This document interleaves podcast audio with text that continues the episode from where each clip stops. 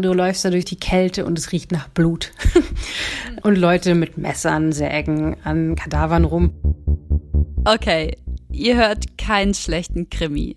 In dieser Podcast-Folge nimmt euch meine Kollegin und die Chefredakteurin von Krautreporter, Theresa Bäuerlein, mit auf einen Schlachthof. In der Folge geht es um 110 Kilo Schweine, um LandwirtInnen unter Druck und um Schlachtbetriebe mit fast keinen Kontrollen. Es geht um ein System, das unsere Umwelt und unser Klima zerstört, an dem PolitikerInnen trotzdem nur langsam etwas ändern. Es geht um Gründe fürs Fleischessen und solche dagegen. Es ist halt nicht nachhaltig. Das geht so nicht weiter. Das können wir nicht machen. Ihr hört den Krautreporter Podcast. Den Podcast, der die großen Themen unserer Zeit verständlich macht. Die Themen erklärt, die relevant sind und bleiben. Mein Name ist Konstanze Keins und ich spreche hier regelmäßig mit einer Autorin, einem Autor von Krautreporter über genau so ein Thema. Vom Grundeinkommen bis zur Klimakrise. Damit ihr Hintergründe und Zusammenhänge versteht. Zu Beginn jeder Folge und gerade ja wieder, da sage ich immer diesen Satz. Ihr hört den Podcast, der die großen Themen unserer Zeit verständlich macht. Und man könnte jetzt sagen, naja, ob ich Fleisch esse oder nicht, das ist jetzt nicht das große Thema. Also es gibt gerade andere, wirklich wichtigere Themen. Aber Theresa schreibt in ihrem Text, in dem Text, warum ich kein Fleisch mehr esse, obwohl ich dachte, dass Vegetarier Unrecht haben. Das System, das unsere Schinken und Steaks produziert, ist so zerstörerisch, dass diese Frage eine noch größere berührt. Unser eigenes Überleben. Und dann klingt das Thema doch echt ziemlich groß. Hi Theresa. Hi. Theresa, was meinst du mit hier geht's ums Überleben? Dieses System verursacht so viel Umweltverschmutzung und, und so viele Probleme, dass es tatsächlich nicht nur darum geht, ob wir jetzt zu Tieren nett sind oder nicht, sondern darum, dass wir so viel Schaden damit anrichten, dass es tatsächlich teilweise die Grundlage unserer Ernährung kaputt macht. Einfach weil es zum Klimawandel beiträgt und weil zum Beispiel die Ausscheidungen der Tiere in den Mengen, in denen sie vorhanden sind, die Böden vergiften mhm. und Gewässer vergiften und so weiter. Also das hat ja alles langfristige Folgen. Mhm. Und trotzdem, also obwohl du sagst, ja, das hat langfristige Folgen und schadet uns und so, habe ich das Gefühl, dass die Frage Fleisch essen, ja oder nein, total oft einfach mega emotional diskutiert wird. Also dann geht es halt darum, ob ja, die einen verteidigen ihren Sonntagsbraten und die anderen wollen denen ein schlechtes Gewissen machen. Interessanterweise ist Ernährung eine wahnsinnige Identitätsfrage und man redet sehr oft am Thema eigentlich vorbei. Also man sagt ja, ich bin Vegetarierin, mhm. ne? Und das ist, das ist total witzig, weil du bist ja nicht Vegetarierin du verzichtest auf Fleisch, du, du, du ernährst dich vegetarisch, du bist auch, du bist auch keine Veganerin. Aber genauso führen wir diese Gespräche. Und ich glaube, dass man fühlt sich da so schnell so persönlich angegriffen auf, auf allen Seiten. Mhm. Wenn ich sage, ich bin Vegetarierin, das sage ich übrigens nie, weil ich das eben vermeiden möchte. Also wenn ich sage, ich bin Vegetarierin und dann fühlt sich davon jemand provoziert, was gerne passiert, weil Leute oft denken, sich rechtfertigen zu müssen. Das greift irgendwie was ganz anderes an. Also da sind so Fragen von Gut und Böse dabei. Ne? Das ist sehr moralisch. Das Thema Ernährung, das beschäftigt Theresa schon seit Jahren. Für Krautreporter hat sie Texte zu Superfood geschrieben, zum Veganismus recherchiert oder dazu, warum Zucker noch schlimmer sein könnte, als wir denken. Das sind alles Texte, die ihr bei Krautreporter lesen könnt. Und sie hat sich viel mit unserem Fleischkonsum und mit der Industrie dahinter auseinandergesetzt. Vor rund zehn Jahren, da hat Theresa erstens noch Fleisch gegessen und sie hat ein Buch zu dem Thema geschrieben. Fleisch essen, Tiere lieben. Wo Vegetarier sich irren und was Fleischesser besser machen können, heißt es. Das Ziel dieses Buches war, dass ich alle Gründe dafür aufschreiben wollte, warum es doch okay ist, Fleisch zu essen. Und nicht deswegen, weil ich so verrückt auf Fleisch bin, sondern weil ich mich informiert habe und festgestellt habe, dass alle Gründe dafür, dass man Vegetarier wird, äh, Vegetarierin wird, eigentlich nur dann relevant sind, wenn man davon ausgeht, dass man Fleisch isst aus Massenproduktion aus industrialisierter Tierhaltung. Mhm. Und diese ganzen Argumente gegen Fleisch, alles, was du ökologisch sagen kannst, alles, was du über das Klima sagen kannst, alles, was du über Tierschutz sagen kannst, das lässt sich alles auflösen, wenn man von einer anderen Art von Tierhaltung ausgeht, ja. Und das war das Argument meines Buchs. Okay, du hattest also dieses Buch geschrieben, hattest Argumente gesammelt fürs Fleischessen beziehungsweise für Fleisch aus anderen, aus nachhaltigen Quellen. Und dann, ein paar Monate nachdem das Buch veröffentlicht wurde, hast du dich entschieden, kein Fleisch mehr zu essen. Ja, das war ganz witzig. Also ich war in einer Recherche für mein Buch. Aber dann dachte ich, okay, also wenn ich das jetzt schreibe, dann muss ich auch mal auf einem Schlachthof gewesen sein. Weil das ist so der ultimative Test quasi. Ne? Kannst du dabei sein, wenn Tiere geschlachtet werden. Das, das wird ja auch immer gesagt. Wenn man eine Tiere essen will, dann sollte man sie töten können. Das finde ich eigentlich überhaupt nicht, weil Max Gold hat mal gesagt, es ist schon ganz gut, dass nicht jeder Amateur auf einer Kuh rumhackt. Dafür gibt es Menschen, die diesen Beruf gelernt haben. Mhm. Und das sehe ich auch so. Aber ich fand, dass, dass es trotzdem gut ist, sich damit zu konfrontieren. Dann lass uns doch mal genau dahin springen, also zu diesem Tag im Schlachthof. Also ähm, ich muss sagen, es war eigentlich ganz nett, erstmal. Ich musste mich so anziehen wie in, in so einen Ganzkörperanzug, weißt du, mit diesen, wie, wie man, mhm. wenn man malert. Äh, so Kapuze und Reißverschluss vorne. Ja, ja, genau. Und so Füßlinge und so weiter. Und der Geschäftsführer hat mich da durchgeführt und der hat auch erstmal mich nur durch die Zerlegung geführt, weil er schon nicht so sicher war, wie ich das wegstecken würde, wenn wir dann in den Tötungsraum gehen. Okay. Und ich war so, ja, nee, ist alles kein Problem. Mhm. Äh, und dann, du siehst da halt so die Fließbänder, an denen die Leute stehen und die Schweine in Hälften zerteilen und die Eingeweide rausholen und man kommt an so Kisten vorbei, in denen liegen dann, die sind dann alle voll mit Schweineherzen zum Beispiel, die erstaunlicherweise genauso aussehen wie Menschenherzen. Also ich bin jetzt wirklich, ich bin keine Expertin, aber die sehen sich echt verdammt ähnlich. Und es riecht total metallisch, weil Blutgeruch in der Luft ist. Und es ist, es ist sehr kalt, weil das gekühlt werden muss, das frische Fleisch. Das allein ist schon so eine eigene Atmosphäre. Ne? Du läufst da durch, so die, durch die Kälte und es riecht nach Blut.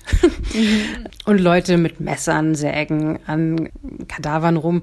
Aber das war für mich noch alles ganz okay, weil letztlich ist es auch das, was man sieht, wenn man, naja, eigentlich ehrlich gesagt sieht man es nie, aber ich habe in dem Dorf, wo ich herkomme, hat man manchmal morgens beim Metzger so die Schweinehälften gesehen, wie sie zum Metzger gebracht wurden.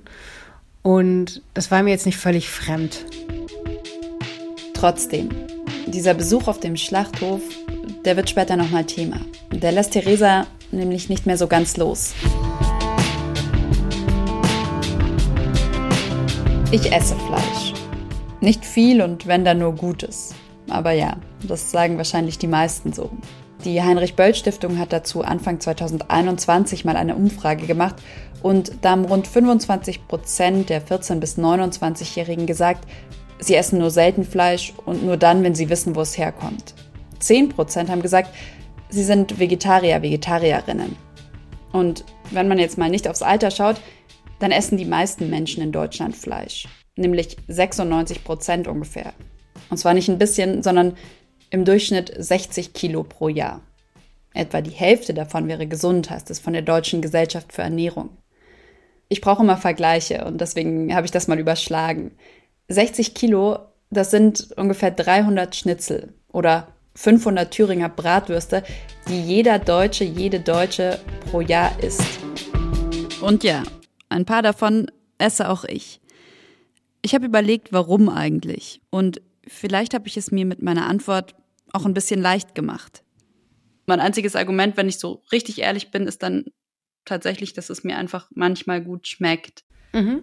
Welche Argumente sprechen für dich für Fleisch? Also ich denke durchaus, dass es natürlicher ist und wahrscheinlich ist es auch gesund, ein bisschen Fleisch zu essen. Also sicherlich nicht so, wie das der Großteil der Deutschen im Moment noch macht. Wir essen ja viel zu viel, aber das, es wird ja auch immer empfohlen, dass man eine gesunde Mischernährung haben soll. Und zu einer gesunden Mischernährung, da passt Fleisch jetzt gesundheitlich gesehen super rein. Wenn du eine Frau bist, im, wie man so sagt, gebärfähigen Alter, dann hast du ja auch Eisenbedarf erhöhten und der ist auch einfacher zu decken über Fleisch, Eiweiß und so weiter. Also ernährungsmäßig ähm, finde ich das durchaus äh, sinnvoll.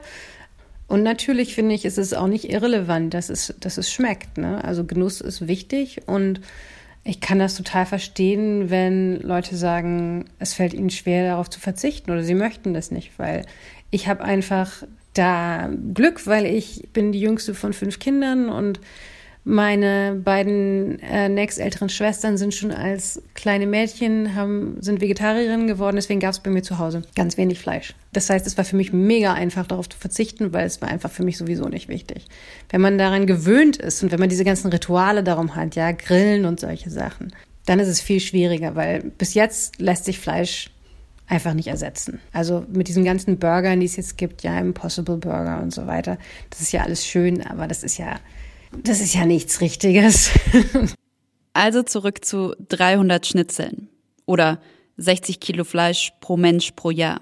Wo kommt das ganze Fleisch überhaupt her und wer produziert es? Ich weiß überhaupt nicht, ob produzieren das richtige Wort ist, wenn man davon spricht, dass halt Tiere. Ja, witzig, ne? Dann, das Wort stoße ich auch immer wieder. Aber man nennt es Fleischproduktion, also nennen wir es doch so. Tiere produzieren. Irgendwie klingt das für mich einfach nicht richtig. Aber wenn man mal auf die Zahlen schaut, dann bedeutet Viehzucht in Deutschland oft genau das. Rund 8,6 Millionen Tonnen Fleisch werden in Deutschland jedes Jahr hergestellt. Deutschland ist der größte Fleischproduzent der EU. Hühner, Puten, Rinder, vor allem aber Schweine werden produziert. Lass uns das System mal durchgehen. Ich habe so überlegt, wo fängt das System an und habe dann gedacht, naja, für mich beginnt es irgendwie auf dem Bauernhof oder wahrscheinlich eben häufiger im Schweinemastbetrieb oder auf einer Kuhweide oder im Hühnerstall. Ja, wenn wir über das System sprechen, dann müssen wir anfangen beim Futtermittelanbau. Um die Tiere, die wir essen, zu ernähren, die brauchen Eiweiß. Und dieses Eiweiß kommt in sehr vielen Fällen aus Soja. Das ist auch eine Absurdität unseres Systems, weil wir Tiere ganz viel, also die Nutztiere, die sogenannten, was ja auch ein bekloppter Begriff ist, werden mit Dingen ernährt, die eigentlich gar nicht ihre natürliche Ernährung sind und die ähm, zum Beispiel auch Menschen sehr gut essen können. Das ist ein ganz großer Kritikpunkt an dem System. Das heißt, man gibt Rindern, gibt man total viel Getreide, was richtig scheiße für mhm. sie ist, weil ihr Verdauungssystem nicht dafür angelegt sind. Das sind Wiederkäuer. Die müssen eigentlich Zellulose essen, die müssen Pflanzen essen. Also wie auf der Milchpackung auf der Wiese stehen und Gras fressen. Genau. Also das ist super. Eigentlich ist das ein total perfektes System. Die Rinder fressen etwas, das wir nicht essen können, wandeln das in etwas um, das wir essen können. Und dann essen wir entweder das Rind oder trinken die Milch oder so. Also es ist eigentlich super. Das ist sehr nachhaltig auf eine Art. Aber wir haben dieses, wir haben das ausgehebelt mit unserer industriellen Tierhaltung und geben Kühen zum Beispiel wahnsinnig viel Getreide. Mhm. Oder Schweine und Hühner, denen wird sehr viel Soja zugefüttert. Und das ist ja auch bekloppt, weil Hühner und Schweine eigentlich super sind, um auch Abfälle zu essen. Also gerade Schweine, ne, denen hat man früher einfach Abfälle an Lebensmitteln gegeben. Damit wären die super happy und man müsste weniger Lebensmittel wegschmeißen. Aber das machen wir nicht, sondern wir geben denen Soja. Also das sind so Punkte, an denen man merkt, wie bescheuert dieses System ist. Mhm. Und warum wird es trotzdem so gemacht? Weil es extrem produktiv ist, aber andererseits ist es halt Wahnsinn, weil das ist ein Teil davon, warum es so zerstörerisch ist.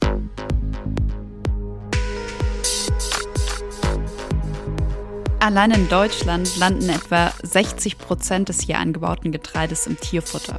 Und weil das trotzdem nicht reicht, um alle Tiere zu füttern, muss zusätzlich Futter aus anderen Regionen importiert werden. Vor allem Soja aus Südamerika ist das. Und dort bedeutet das wiederum, dass auf den Flächen keine Nahrungsmittel für die eigene Bevölkerung angebaut werden können. Stattdessen wird dann gerodet, es werden Regenwälder abgeholzt, um noch mehr anbauen zu können. Die UNO hat zu dem Thema gerade eine Studie durchgeführt und die VerfasserInnen schreiben, weil immer mehr Ökosysteme in Ackerland und Weideflächen umgebaut wurden, gehen natürliche Lebensräume von Tieren verloren. Die VerfasserInnen schätzen deshalb, dass die Landwirtschaft 24 von 28.000 Arten, die eh schon vom Aussterben bedroht sind, gefährdet. Und das Abholzen der Regenwälder hat noch eine andere Folge. Und zwar eine, die einem umso bewusster wird, wenn man sich überlegt oder wenn ich mir überlege, dass ich jetzt schon ja gut Jahr im Homeoffice arbeite. Weil der Lebensraum von Tieren schrumpft, wird auch der Kontakt zwischen Menschen und Tieren enger. Die Tiere kommen in die Städte zum Beispiel und so können Viren und neue Pandemien viel schneller entstehen. Was Viehhaltung fürs Klima bedeutet, das lässt sich ja auf eine Zahl runterbrechen. Eine Zahl, die in dem Podcast natürlich nicht fehlen darf. Viehhaltung mit allen direkten und indirekten Emissionen macht 14,5 Prozent der globalen Treibhausgasemissionen durch menschliche Aktivität aus. Dieses System verursacht so viel Umweltverschmutzung und, und so viele Probleme, dass wir so viel Schaden damit anrichten, dass es tatsächlich uns schadet. Auch teilweise die Grundlage unserer Ernährung kaputt macht. Und das Ding ist, dass man das eben nicht an dem Preis sehen kann, den wir im Supermarkt bezahlen. Bevor die Tiere als Fleisch im Supermarkt landen, haben sie aber ein ganzes Leben. Nach der Futterfrage also zu einem anderen Punkt im landwirtschaftlichen System. Theresa, wie werden die Tiere, die wir essen, denn überhaupt gehalten? Es kommt wirklich darauf an, aber es gibt in Deutschland eine Konzentrierung von Betrieben schon lange. Also die kleineren Betriebe geben, immer mehr kleinere Betriebe geben auf. Es gibt immer größere stattdessen und groß ist nicht immer schlechter, aber es ist halt industrialisierter. Mm, ich habe das mal nachgeschaut und ähm, Insgesamt gibt es 20.500 Schweinehalter in Deutschland und rund 26 Millionen Schweine.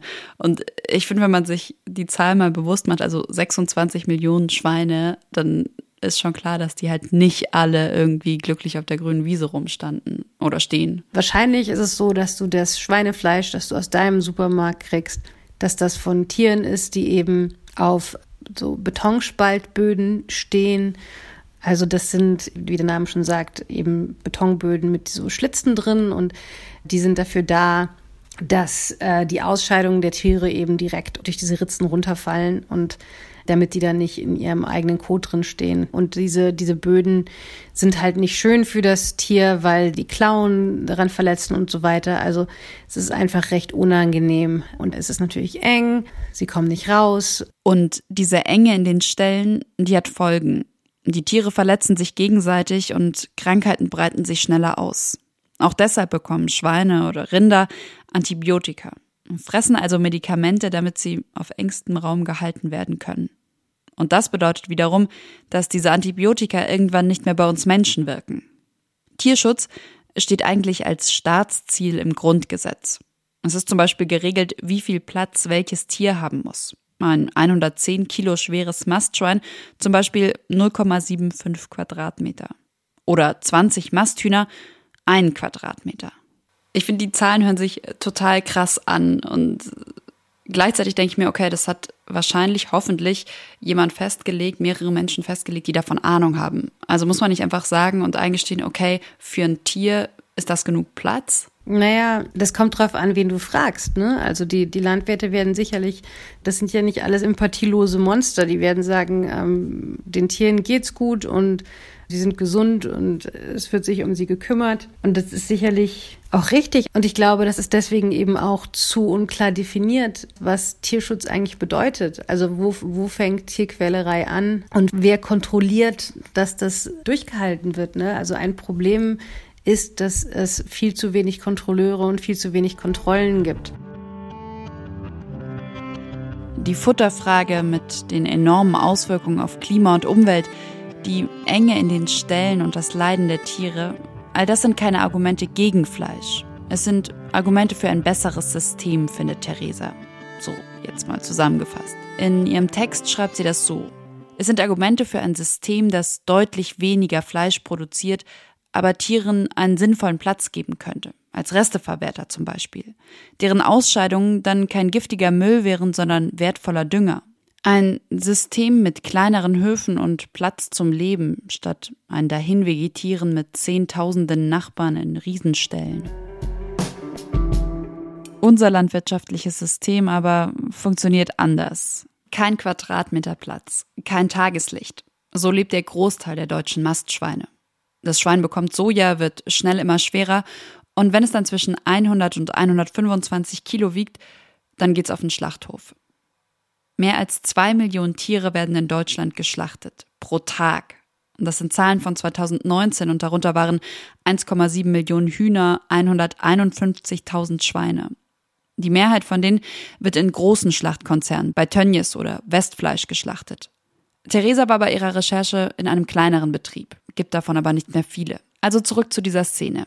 Theresa steht neben dem Geschäftsführer und noch vor dem Raum, in dem geschlachtet wird. Bevor wir in diesen Tötungsraum reingingen, der nochmal extra abgetrennt war, hat mir dieser Geschäftsführer noch so einen wirklich besorgten Blick zugeworfen und hat, glaube ich, auch nochmal gefragt, also sicher, dass Sie das sehen wollen? Und ich meinte, ja, deswegen bin ich mhm. ja hier. Mhm.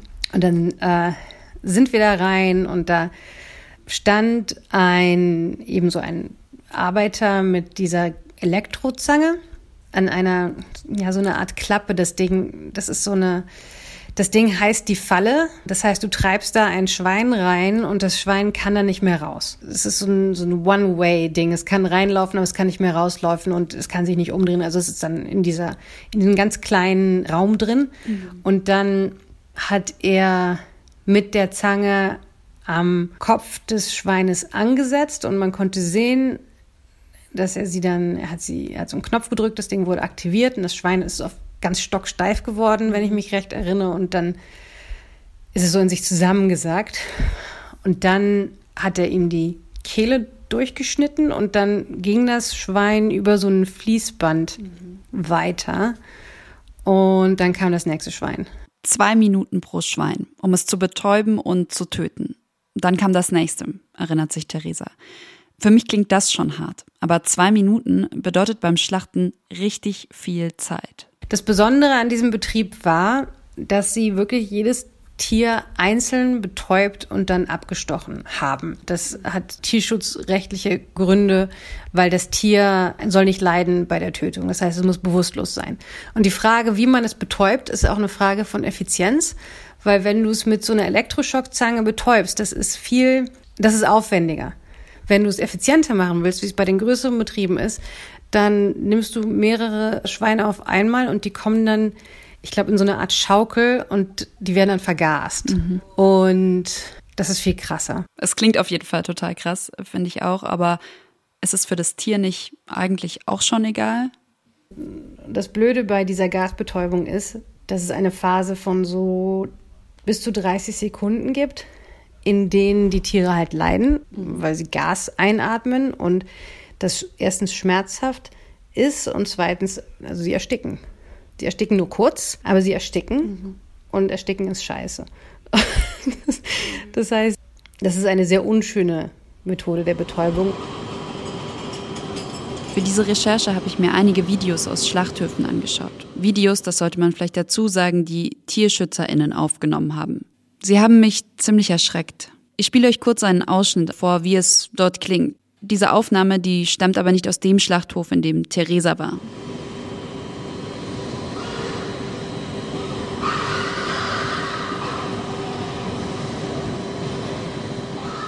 Und du kannst halt nicht erkennen, so als Verbraucherin, das ist wirklich auch ein wichtiger Punkt, wie das Tier geschlachtet worden ist. Ähm, dass du isst. Deswegen ist es auch so ein bisschen das Ding, wenn du sagst, ja, ich kaufe nur Biofleisch oder, oder Fleisch mit irgendwelchen schönen Siegeln drauf. Meistens ist es so, dass du daran nicht erkennen kannst, wie das Tier gestorben ist. Also du kannst daran vielleicht, meistens kannst du daran höchstens sehen, wie das Tier gehalten wurde und wie es gefüttert wurde. Aber du kannst nicht sehen, wie wurde es geschlachtet. Und es kann sein, es kann, es kann sehr gut sein, also Tönnies produziert auch Biofleisch, ne? Mhm. Das heißt dann, dass sozusagen das, das Schwein eigentlich ein total, in Anführungszeichen, glückliches Leben hatte, vor einem Biohof irgendwie gelebt hat und dann aber zum Schlachten bei Tönnies landet und dann eben doch mit CO2 betäubt, äh, betäubt wird. Genau. Natürlich gibt es Biobauern, die direkt auf dem Hof schlachten. Und das ist mit Blick aufs Tier wohl auch die beste Lösung. Aber sie ist eben selten. Die kleinen Schlachtereien sind von den wenigen riesigen Schlachtkonzernen verdrängt worden. Die schlachten halt einfach billiger. Und alternative Schlachthöfe sind für die Landwirtinnen oft einfach zu weit weg. Auch weil Bio vorsieht, möglichst den nächstgelegenen möglichen Standort zu wählen. Vielen Bauern bleibt also gar nichts anderes übrig, als die Tiere an Großbetriebe zu liefern. Der Tod ist für diese Tiere gleich. Und das finde ich einen ziemlich relevanten Punkt, weil die Schlachtung ist ja, das ist ja so, das ist ja ein entscheidender Moment. Ne? Also wir wollen nicht, dass die ähm, Tiere leiden, während sie leben, aber mhm. die Tötung ist ja, da, da, da hängt sich ja auch ganz viel nochmal von der, von der moralisch, vom moralischen Empfinden auf. Und an dem Punkt kommt man halt nicht vorbei. Ne? Also auch mit, mit irgendwelchen Biosiegeln nicht. Ja, das ist, ich finde, das ist total krass, weil auch wenn ich so über meinen eigenen Konsum nachdenke oder darüber, wie ich vielleicht dann im Supermarkt oder beim Metzger oder so stehe und überlege, was ich jetzt kaufe, dann denke ich natürlich darüber nach, okay, hm, wenn ich jetzt gutes Fleisch will, dann will ich halt wissen, hat das Tier gut gelebt. Aber ich denke nicht, hatte das Tier einen schönen Tod.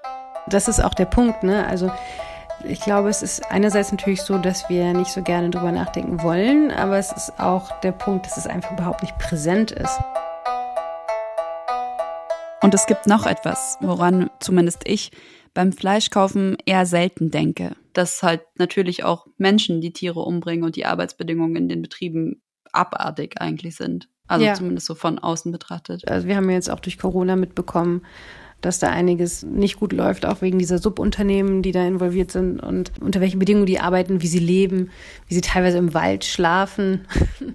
Also äh, ich lache jetzt aber einfach nur aus Entsetzen, ehrlich gesagt. Und über die Ausbeutung der, der Menschen in diesem System wird sehr wenig geredet.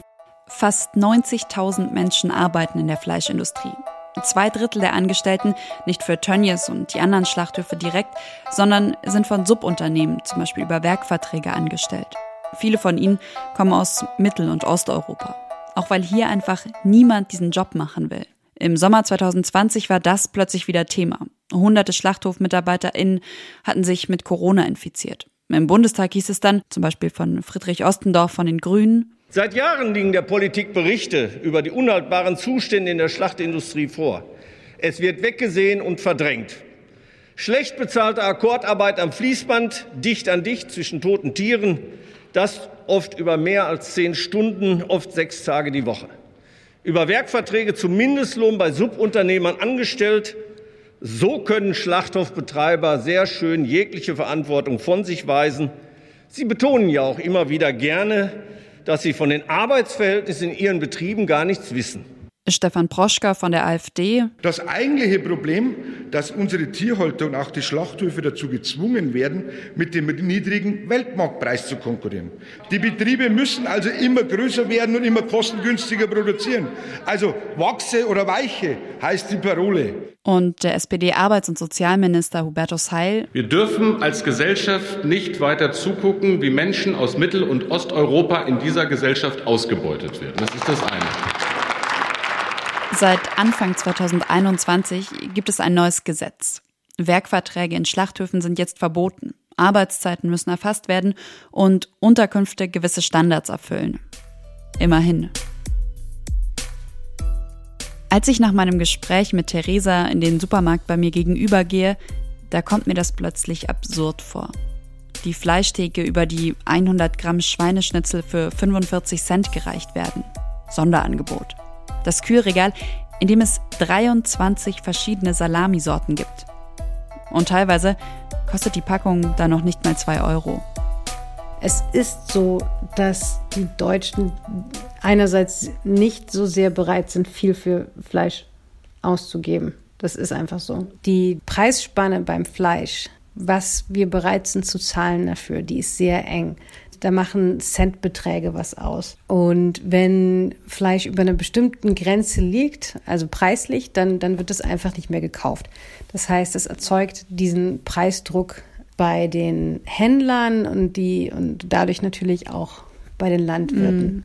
Mhm. Dabei, ich glaube, das kommt ja in Umfragen auch immer wieder raus, würden viele von uns, ich habe gelesen, bis zu fünf Euro mehr für ein Kilo Fleisch zahlen, wenn man halt dafür weiß, dass die Tierhaltung und die Arbeitsbedingungen in der Branche besser sind. Genau, und da sagen die Landwirte und die Händler mit einem gewissen Recht, dass das in Umfragen gesagt wird, aber dass die Leute es halt nicht machen. Das würde ja dann heißen, dass der Preisdruck doch daher kommt, dass wir KonsumentInnen einfach nicht zwei, drei, vier Euro mehr zahlen wollen für ein Stück Fleisch.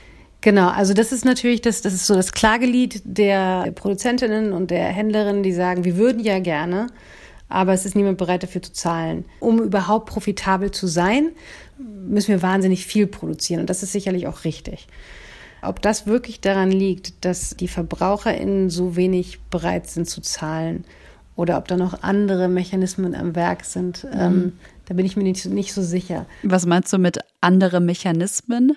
Also die Händler, die spielen da natürlich auch noch eine große Rolle und es ist so, dass Fleisch eines dieser Lockangebote ist oder ein ganz wichtiges Element im Handel ist, dass man bestimmte Lebensmittel günstig anbietet, weil die Leute dann deswegen in deinen Laden kommen und dann kaufen sie auch noch andere Sachen. Also es ist zum Beispiel Kaffee ganz oft und Fleisch gehört eben auch dazu. Das sind ja auch ganz oft diese Sonderangebote. Ne? Wenn du diese, diese mhm. Zettel anguckst, die im Briefkasten landen, da ist dann immer irgendwie ein Sonderangebot für Hack oder sowas. Auf meinem Briefkasten klebt schon seit Jahren so ein Bitte keine Werbung Aufkleber. Prospekte von Rewe oder Lidl oder so kommen deshalb nur selten. Aber die Agrarmarktinformationsgesellschaft, das ist ein Branchendienst der Landwirtschaft, hat untersucht, wie Supermärkte 2020 für Fleisch geworben haben. Nämlich ziemlich intensiv. Die Süddeutsche Zeitung hat aus dem Bericht so zitiert. Allein für Schweinebraten schalteten die Händler 11 Prozent mehr Anzeigen als im Vorjahr. Supermärkte locken uns also mit günstigem Fleisch und sind damit dann gar nicht mehr so unschuldig daran, was wir kaufen. Und weil der Lebensmittelhandel so gut wie in der Hand von ein paar wenigen großen Konzernen liegt, nämlich von Edeka, Rewe, Aldi und der Schwarzgruppe, da gehören dann Lidl und Kaufland zum Beispiel noch dazu, können sie die Preise vor allem beim Einkauf drücken. Auch der Appell an die Lebensmittelhändler. Es kann nicht sein, dass Waren, das Lebensmittel, Mittel zum Leben, wie Billigware verramscht werden. Das ist keine Wertschätzung, das ist keine Wertschöpfung und hier ist der Handel auch in Verantwortung. Die Landwirtschaftsministerin Julia Klöckner fordert das. Und sie will ein Gesetz, das Werbung für billiges Fleisch verbietet. Sie will unfaire Handelspraktiken stoppen und für eine bessere Behandlung der Lieferantinnen sorgen. Äh, Theresa, ich habe unter deinem Text einen Kommentar von einem Krautreporter-Mitglied gelesen. Lars heißt er. Und äh, ich fand ihn ganz interessant, also den Kommentar. Und zwar schreibt er, Wieso hat der Satz, jeder soll essen, was er will, sich eingebürgert? Mhm. Es gilt als angemessen, als tolerant und schick, Leuten nicht in die Ernährung reinzureden. Dabei ist auch klar, dass der Fleischkonsum im Rahmen des Systems wegen seiner globalen Auswirkungen höchst politisch ist. Mhm. Und als ich das gelesen habe, diesen Kommentar und auch mit dem, über das wir alles jetzt gesprochen haben, habe auch ich nochmal drüber nachgedacht, ob es, ja, ob Ernährung tatsächlich so eine private, so eine eigene Sache ist oder ob es da vielleicht einfach tatsächlich Regeln braucht. Mhm, also irgendeine Form von Regulierung muss es da sicher geben, weil man musste an großen Schrauben drehen, um das zu ändern. Und wenn du sagst große Schrauben, ist denn sowas wie keine Ahnung, die Tierwohlabgabe, von der Klöckner letztes Jahr gesprochen hat, 40 Cent pro Fleisch, äh, Kilo Fleisch mehr Stelle tierwohlgerechter umzubauen. Ist das für dich eine große Schraube oder sagst du, das ist irgendwie ein Tropfen auf dem heißen Stein? Äh, ach, Tropfen auf den heißen Stein würde ich jetzt nicht sagen, aber ich würde sagen, die Schraube ist nicht groß genug, weil, okay, dann zahlst du halt 40 Cent mehr, aber du änderst ja nicht wirklich was am System. Das, das ist ja die Frage, an die man immer wieder kommt. Wo ist eigentlich der Punkt, wo wir sagen, wir ändern wirklich grundsätzlich was und wir machen nicht nur ein bisschen was. Wir geben dem Schwein nicht nur ein paar Zentimeter mehr Platz, sondern wir erlauben zum Beispiel einfach nicht mehr, dass so viel Fleisch produziert und exportiert wird. Das geht nicht so einfach. Ich meine, du kannst, du kannst es ja nicht einfach verbieten. Mhm. Und das wäre auch nicht gut. Aber ich denke, dass es durchaus einen wesentlich größeren Wandel geben müsste, den man nicht mit einer Tierwohlabgabe allein mhm. bewirkt. Okay, also weniger produzieren insgesamt, natürlich auch dann exportieren. Was sind denn noch so Schrauben, wo du sagst, da müsste man dran drehen, damit sich wirklich etwas ändert? Also sogar wirklich vielleicht auch am landwirtschaftlichen System an sich etwas ändert. Es gibt nicht die eine einzelne Schraube, an der man drehen muss, sondern es gibt so, es gibt viele kleine Schrauben viele kleinere und viele größere Schrauber, an die man drehen kann. Und, und die Lösung, die es geben müsste, müsste vielschichtig sein. Also die müsste auf ganz vielen verschiedenen Ebenen ansetzen. Die müsste äh, die Landwirte irgendwie unterstützen, dass sie vielleicht aussteigen aus dieser Produktion. Die müsste es den verbleibenden Landwirtinnen möglich machen, dass sie überleben können, ohne wahnsinnig viel zu produzieren. Es müsste für VerbraucherInnen die Möglichkeit geben, sich besseres Fleisch leisten zu können. Es ist mhm. ja auch unfair, wenn das nur irgendwelche ähm, gut betuchten Menschen können. Dass Bio teuer ist, ist für mich immer so das eine große Aber. Und dann frage ich mich aber außerdem, braucht es für bald acht Milliarden Menschen nicht eigentlich eine noch intensivere industrielle Landwirtschaft und nicht ein paar schöne Biobauernhöfe? Also mit ein paar schönen Biobauernhöfen wird es nicht gehen, aber natürlich geht es mit einer anderen Landwirtschaft. Das ist ja überhaupt, also dass das, das System sich umgestalten lässt, Daran habe ich überhaupt keinen Zweifel. Es ist ja nicht so, dass wir die, dass die zwei Alternativen sind. Entweder haben wir ein paar kleine Höfe oder ähm, wir haben irgendwelche riesigen industrialisierten Betriebe. Da gibt es ja noch ganz viele Zwischentöne und es gibt auch ganz viel Technik, die man einsetzen kann, um das effizienter zu gestalten. Man kann, man, man kann an unheimlich vielen Schrauben drehen. Man kann Tiere anders füttern, eben nicht mit diesem Sojabergen. Es ist so ein bisschen dieses, ich glaube, das ist so ein bisschen auch so dieses naive VerbraucherInnen-Denken, dass man meint, entweder die Fabrik oder der kleine mhm. Familienhof. Aber noch haben wir ja dieses System. Und eine andere Möglichkeit, die man jetzt als einzelne Person hat, ist zu sagen, okay, ich verändere was an meiner Ernährung, ich ernähre mich vegetarisch, so wie du das ja auch gemacht hast. Und da frage ich mich dann, was trage ich als einzelne Person dann tatsächlich zu einem besseren System bei? Ja, nicht so viel halt, ne? Ich habe das ja mal ausgerechnet. Ich glaube, es war vor einem Jahr, weil ich da diese Zahl gelesen habe, die im Spiegel stand, dass 13,5 Millionen Schweine waren durch das System verschwendet werden, weil sie schon sterben, bevor es überhaupt zur Schlachtung kommt oder weil das Fleisch nicht verwendet werden kann. Mhm. Das hat mich dazu gebracht, ausrechnen zu wollen. Das ist natürlich äh, keine perfekte Rechnung. Wenn wir jetzt davon ausgehen würde, dass alle VegetarierInnen in Deutschland Schwein essen würden, wie viel ganze Tiere das ausmacht. Und ich bin darauf gekommen, dass wir quasi, also alle, wir, wir ganzen VegetarierInnen und Veganerinnen, wir sparen, wie viel waren es? Ich glaube, sowas wie knapp vier Millionen Tiere nur ein. Mhm. Das ist fies, weil wenn du, wenn du sagst, selbst wenn es doppelt so viele geben würde, und das ist ja auch ein Verzicht, das ist ja auch für viele Menschen nicht einfach. Also selbst wenn doppelt so viele Menschen wie jetzt diese Anstrengung unternehmen, dann ist das immer noch weniger als die reine Verschwendung. Und an diesem Punkt erkennt man wirklich, dass es ein Systemproblem ist, das sich allein durch Konsum nur begrenzt ändert. Meinst du denn, also es gibt jetzt schon Bioprodukte, es gibt Fleischersatzprodukte, es gibt ähm, vielleicht bald Laborfleisch sogar. Werden wir unseren Fleischkonsum tatsächlich irgendwann ändern? Also weg von 60 Kilo pro Mensch pro Jahr kommen?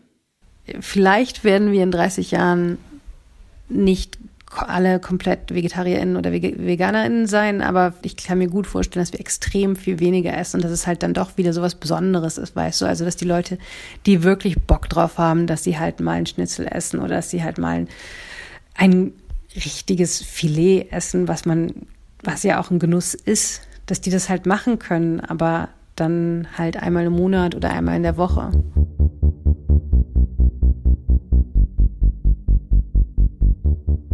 Für mich ist genau das der entscheidende Punkt. Es geht nicht darum, dass jeder und jede komplett auf Fleisch verzichtet. Aber es geht darum, dass wir Fleisch nicht einfach ohne darüber nachzudenken essen. Dass es keine Massenware ist, sondern etwas Besonderes. Und für etwas Besonderes, da zahlt man ja dann auch mal mehr. Aber wahrscheinlich hat Theresa recht, wenn sie von in 30 Jahren spricht. Es ist ein funktionierendes System dessen Preis, ne, es ist halt wie beim Klimawandel. Wir verstehen einfach nicht den Preis, den uns das wirklich kostet, weil das, weil das in der Zukunft liegt. Und das kriegen wir einfach von unserer Vorstellungskraft hier nicht hin. Und der Leidensdruck ist einfach nicht besonders groß, das zu ändern. Es funktioniert ja, weißt du? Mhm. Es ist nur so, dass wenn man sich damit beschäftigt hat, da hat man einerseits kommt man nicht drum herum, sich moralische Fragen zu stellen. Aber selbst wenn man die weglässt und es einfach nur total nüchtern betrachtet, ist es halt auf Dauer, es ist halt nicht nachhaltig. Das geht so nicht weiter. Das können wir nicht machen. Deswegen muss es sich ändern und wahrscheinlich ist der, ist der Druck nicht groß genug.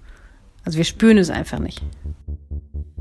Nach dem Gespräch mit Theresa und meinen Recherchen für diese Folge, da habe ich mir viele Gedanken dazu gemacht, ob und wie ich weiter Fleisch essen möchte. Ich glaube, ich bleibe dabei. Also selten und wenn dann nur gutes Fleisch. Was mir diese Recherche aber auf jeden Fall gezeigt hat, ist nicht mal ein Stück Fleisch, sondern das System, aus dem der Großteil unseres Fleisches kommt, ist zerstörerisch. Und Theresa hat recht. Wir bemerken das einfach nicht richtig. Sie hat ihren Text mit einem Gedanken beendet, den wir uns viel öfter klar machen sollten, finde ich. Sie schreibt, das Problem ist nicht, dass der Tod ein Teil unserer Nahrungskette ist. Sondern dass wir gar nicht mehr wissen, wo unsere Nahrung herkommt. So akzeptieren wir Dinge, die wir unerträglich finden würden, wenn sie vor unseren Augen passieren würden.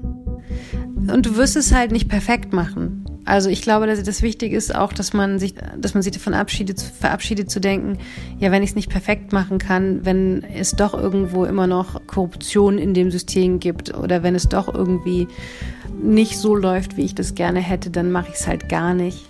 Aber ich finde es okay, Kompromisse zu schließen und halt etwas bessere Entscheidungen zu treffen. Mhm. Vielen, vielen Dank, Theresa, für all die Infos. Ja, danke. Tschüss. Das war's vom Krautreporter Podcast und von mir, Konstanze Keins. Redakteurin dieser Folge, Aurelie von Blasekovic, sozusagen Podcast. Habt ihr Fragen zum Thema Fleischkonsum an Theresa? Dann schickt mir die gerne, am besten per Sprachnachricht an 0175 739 2817. Ich leite die dann weiter und Theresa beantwortet euch die Fragen gerne. Wie hat euch diese Folge gefallen? Was für Themen wünscht ihr euch in diesem Podcast? Ich freue mich über euer Feedback und über Anregungen. Gerne einfach per Mail an konstanze.krautreporter.de. Und wenn ihr nochmal nachlesen wollt, was wir unter anderem hier besprochen und diskutiert haben, dann geht doch auf krautreporter.de.